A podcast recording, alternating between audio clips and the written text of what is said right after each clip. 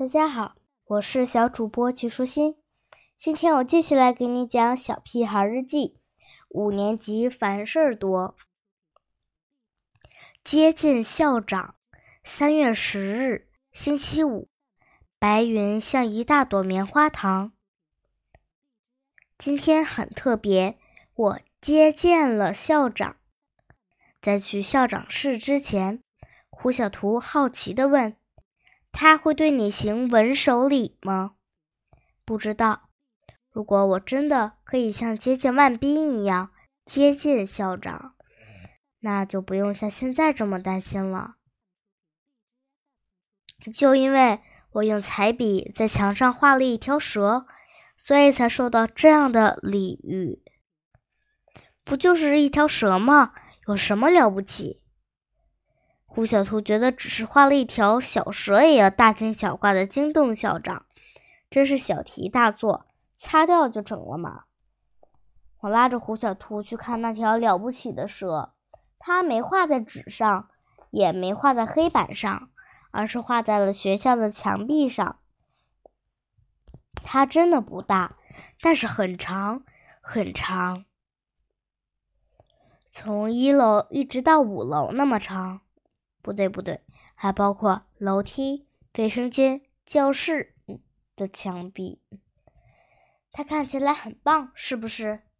我很自豪地说：“为了画它，我可是用了一个中午的时间呢。”可是这么长有什么用呢？胡小图问。笨蛋，可以申请吉尼斯世界纪录啊，还有奖金呢。我重重的拍了一下胡小图的头，一听有奖金，胡小图的眼睛都发绿了。估计他已经在脑海里幻想出无数袋牛肉干、巧克力豆、跳跳糖了。如果你也想加入，现在还来得及。我很真诚的对胡小图说。胡小图盘算了半天，说：“嗯，还是算了吧。”看来，我只能成为这条即将成为吉吉尼斯世界纪录的蛇的唯一的主人了。当秦老师看到这条蛇的时候，他的表情好像要晕过去了。他穿着高跟鞋，噔噔噔的从一楼跑到五楼，又从五楼跑回一楼。欣赏完之后，气冲冲的对我说：“猪耳朵，跟我到办公室。”办公室本来是老师办公的地方，可不知道为什么我去的次数比老师可能还更多些。猪耳朵，墙上的那条蛇又是你的杰作吧？您怎么知道的？真奇怪，为什么我每次闯祸，田老师总会第一个知道？看看这上面，田老师指着墙上的签名。哎，真糟糕！我当时太兴奋了，以至于在蛇的后面签上了我的名字——猪耳朵。老师，您真有眼光啊！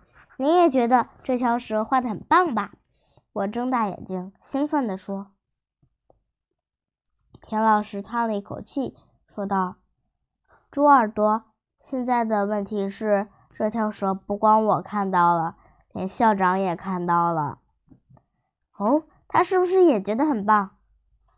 嗯，好吧，下午三点钟，校长在办公室等你，你可以直接问一下，看看他怎么说。啊，不会吧？下午三点，那可是难得的自由活动时间啊！可不可以换一个别的时间？哎，比如说上数学课或者英语课的时间？我开始讨价还价。猪耳朵，嗯，好吧，三点又三点吧。我看到田老师的脸色阴沉下来，赶紧说道：“校长是一个有些秃顶的小老头，干巴巴的，看起来一点也不起眼。可是所有的老师都怕他，他成天板着个脸，不会笑。他到哪班听课，讲课老师的声音都会发抖。”于是，校长室就成了全校最神秘、最可怕的地方。上二年级的时候，我曾经和金刚、胡小图一起到校长室去探险。结果我被挂在窗户上，被校长抱了下来。不过向大家出售校长室的秘密，我赚到了十袋牛肉干、五袋棒棒糖、三袋跳跳糖、一只小水枪、六根铅笔和两块香橡皮。我知道校长室里没有密室，没有怪兽，没有打人的棍子。可是，一想到要见校长，我的心里还是很不安。三点钟很快就到了，站在校长室外面，我轻轻地敲了几下门，“请进。”校长的声音听起来像漫漫画片里的怪兽。我小心地推开门。胆怯地站在门边上，使劲地低着头，恨不得直接钻到地缝里。你就是猪耳朵？校长问道。是，我小声回答。突然，我听到了笑声，哈哈哈！怪兽吃人之前都会这样笑吗？别害怕，我看到你画的那条蛇了。你学过画画吗？校长一边笑一边问道。一提到蛇，我的精神头就来了。它很棒吗？它可以打破吉尼斯世界纪录吗？也许可以试一试。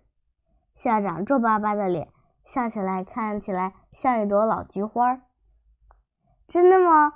我恨不得冲上去抱住这个可爱的小老头，亲上一大口。不过，校长收起笑容，严肃起来。在墙壁上画画可不是好主意。我们的校规里有爱护公物、保持学校环境的要求。你违反了，就得受惩罚。我耷了下脑袋，感觉一下子掉进了冰窟窿里。我罚你在放学后把墙上画的画全都涂掉。然后，校长停下来，认真的看了一下我。再罚你画一张更好的画，签上名送给我。记住，这字不许画在墙上。我的心仿佛又从冬天走进了春天，暖融融的。我告诉自己，我喜欢眼前这个可爱的小老头。校长在抽屉里翻腾了老半天，我以为他在找纸和笔让我写检讨书呢。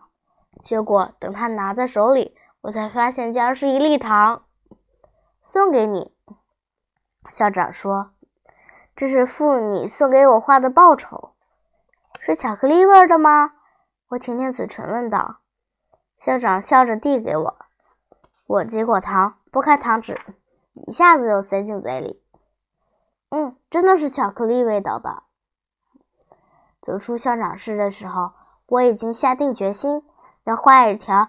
更长更长的蛇送给校长当礼物。我答应校长要画在纸上，可是到哪里去找那么大的纸呢？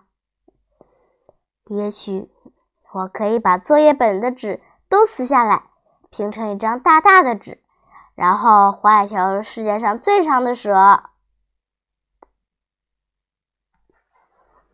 今天的内容就是这些啦，小朋友。拜拜。